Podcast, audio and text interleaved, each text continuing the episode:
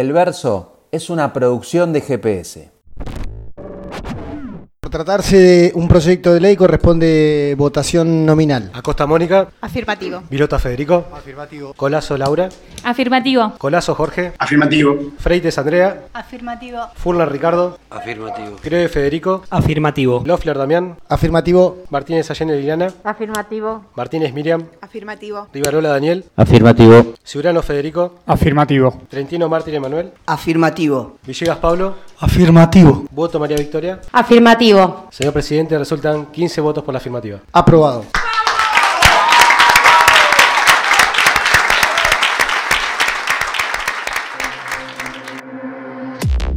Así fue que el 30 de junio de este año, la legislatura fueguina, por unanimidad, prohibió mediante una ley la producción de salmónidos en aguas marítimas de Tierra del Fuego. Lo que escuchaste es el resultado de un largo camino recorrido por las organizaciones ambientalistas y la comunidad fueguina. Lo concreto es que tras esta decisión, Tierra del Fuego se convirtió en la primera jurisdicción en el mundo que vedó a la industria de la salmonicultura. Una actividad que genera un enorme pasivo ambiental, pero también enormes ganancias para las empresas productoras. Mi nombre es Martín Alfaro y esto es un nuevo capítulo del verso de GPS.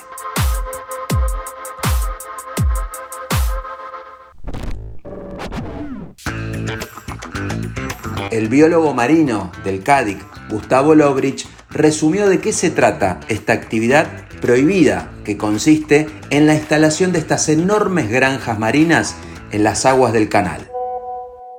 Estos salmones son originarios del Atlántico Norte, de Escocia, de, Noruega, que es donde se hacen también este tipo de granjas, y después de eh, el punto de, la cantidad de pesticidas y antibióticos es producto del hacinamiento. Todos los animales que están hacinados en algún momento se van a terminar eh, enfermando de algo, como, como el COVID. Si estamos encerrados en un lugar sin ventilación este, vamos y alguien está contagiado, no vamos a terminar contagiando. Entonces, este hacinamiento, imagínate, en una jaula ponen una cantidad de salmones impresionante, son 800.000 salmones en 10 jaulas, 80.000 salmones por jaula, la jaula tiene 30 metros de, de, diámetro, son tres casas en Buenos Aires, el frente de tres casas, 30 metros de diámetro, 80.000 salmones.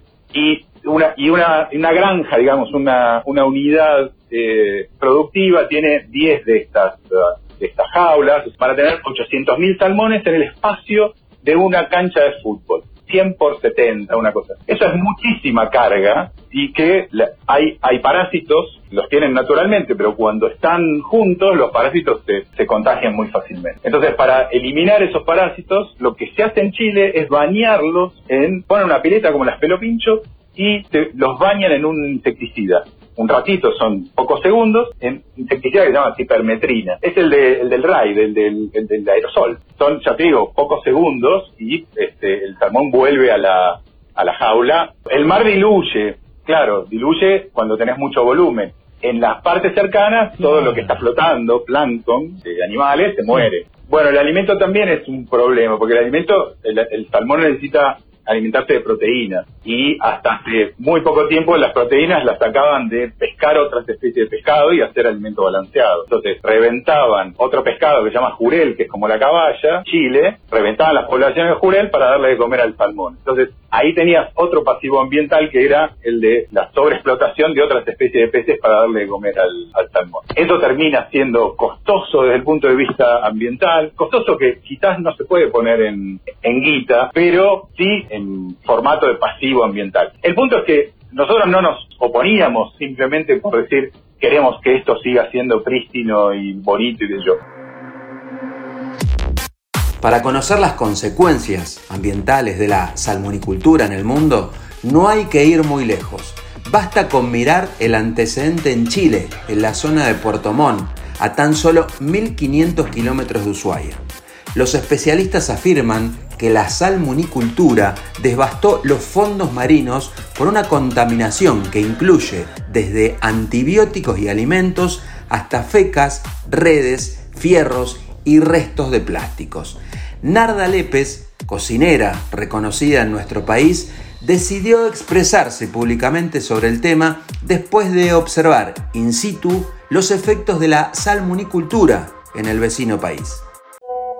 ¿Por qué yo personalmente decidí eh, como accionar para comunicar esto? Porque fui a Chile y vi lo que pasó. Tuve tres días recorriendo la costa chilena, viendo lo que pasó, viendo lo que queda, lo que lo que genera esa industria. Para no es algo que me vino alguien me contó y me dijo, ¿podés decir esta frase? No, yo fui a Chile, hablé con los con los pescadores de Chile, hablé con los cocineros que trabajan, hablé con la gente que vive en esos lugares y me llevaron a ver la mugre que genera y es solo lo que ves en la costa. Acidifica los suelos marinos, y por otro lado, el salmón, eh, tipo la forma en que está hecho, es muy barato eh, de, mm, los materiales para armar los, como las jaulas estas flotantes, son muy baratas, se rompen, nadie levanta, chao, déjalo, tiralo ahí. Entonces todo eso va quedando, pero es un montón lo que queda. Uno no se imagina el volumen que tiene. Y por otro lado, el salmón no es de ahí y no tiene depredador natural. Entonces, temor, cuando se escapan, que pasa todo el tiempo, todo el tiempo, decían que un mínimo, un mínimo había un mínimo que dicen, como los noruegos decían, este es el mínimo que se puede escapar. Y era como que te dijera 600 animales, se les escaparon 600.000 en un día.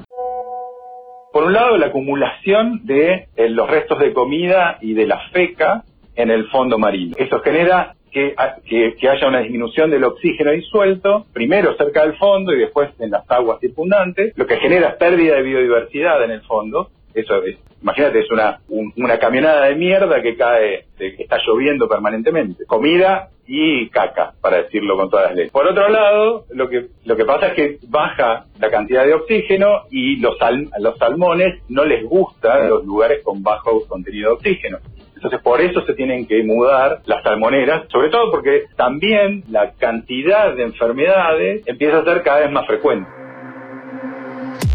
La novela de las salmoneras en Tierra del Fuego comenzó allá por marzo de 2018. La Argentina, a través del Ministerio de Agricultura y Pesca, había firmado en ese entonces un convenio de cooperación con Noruega, el principal productor de salmones en el mundo. La idea era estudiar la factibilidad de desarrollar la salmonicultura en el país, específicamente aquí, en el Canal Beagle, en Tierra del Fuego. En esa misma línea, la ex gestión de la gobernadora Rosana Bertone se sumaba a la firma del convenio de supuesta ayuda con la empresa Innovation Norway, la agencia de negocios del gobierno noruego, para que aporte 95 mil dólares, recursos de movilidad y personal para estudiar la factibilidad de instalar salmoneras en 7 u 8 puntos de la costa fueguina. Así lo reconocía en ese entonces el ex diputado nacional del PRO, Gastón Roma. Están todas las áreas involucradas en el proyecto de Tierra del Fuego para que precisamente logremos las mejores prácticas que existen hoy tanto en Europa, principalmente en Noruega, como en otros lugares del mundo y las mejoras que implementó Chile en función de la catástrofe que ellos tuvieron con el tema de los salmones y para poder establecer protocolos que sean eh, sustentables. Cuando la comunidad fueguina tomó conocimiento de este proyecto, las organizaciones no gubernamentales, con masivo apoyo popular, iniciaron una campaña sistemática para instalar el tema en la agenda pública. A través de movilizaciones, la promoción en redes sociales, la judicialización del tema y la articulación con organizaciones pares como Fundación Ambiente y Recursos Naturales de Sánchez de Bustamante y la ONG Greenpeace, se logró visibilizar el conflicto a escala regional, nacional e incluso internacional. El rechazo por el producto obtenido por la salmonicultura comenzó a tener masividad y llegó a diversos sectores, incluidos grandes chefs como Francis Malman, que decidió retirar el salmón de sus cartas en cada uno de sus restaurantes.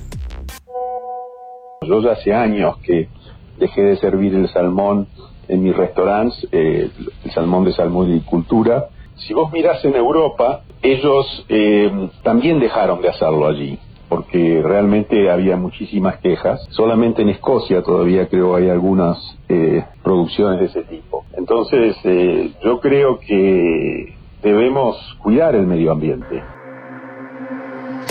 La resistencia por parte del pueblo chileno y argentino era unánime.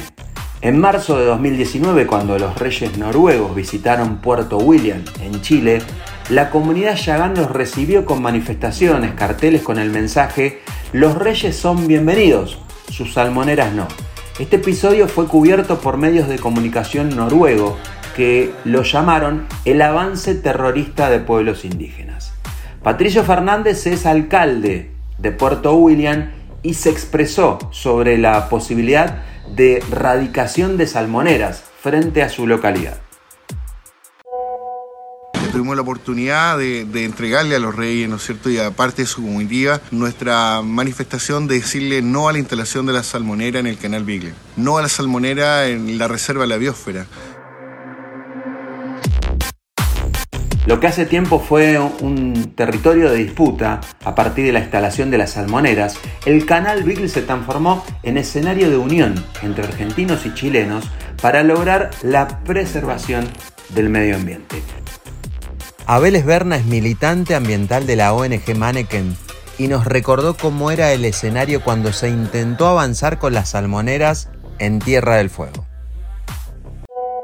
A principios de 2019, luego de tanta presión y tanta presión de parte de la, de la sociedad, de las ONGs, de los científicos y científicas, finalmente nos enteramos, si no por una declaración oficial, sino por un comentario de Guillermo Worman, que en ese momento era presidente de la DIPOS, por un comentario de Worman que no tenía nada que ver con, con, el área, digamos, de producción que debería haberse expedido con esto, eh, nos enteramos de que se había abandonado la intención o este proyecto de instalar las salmoneras porque aparentemente el estudio de factibilidad que habían hecho no daba buenos números. La, aparentemente la rentabilidad del proyecto no era tal, entonces no convenía. No, no tuvo nada que ver la decisión con, eh, con respetar la voluntad popular o con eh, preocuparse por el ambiente y el impacto que podían llegar a tener estas porquerías de salmoneras. Entonces se da marcha atrás aparentemente porque los números no cerraban. Para todos nosotros esto fue un, un, motivo de celebración y, lo festejamos, digamos, como un, como un, como un, como un triunfo. Ahora bien, quedaba latente el peligro de que se retome el proyecto en algún momento. De hecho, en el lado chileno hubo un, avance, se llegaron a instalar algunas jaulas enfrente acá a, a Ushuaia, en Puerto Williams, entonces ahí surge esta cuestión de decir, bueno, eh, se da marcha atrás con este proyecto puntual, pero necesitamos que esto no se vuelva a instalar más. Entonces ahí empezamos a reclamar por una ley que prohíba la salmonicultura en la provincia de Tierra del Fuego. En 2018, el legislador del Movimiento Popular Fodino, Pablo Villegas, presentó un proyecto que buscaba prohibir la cría y producción de salmones en todas sus formas.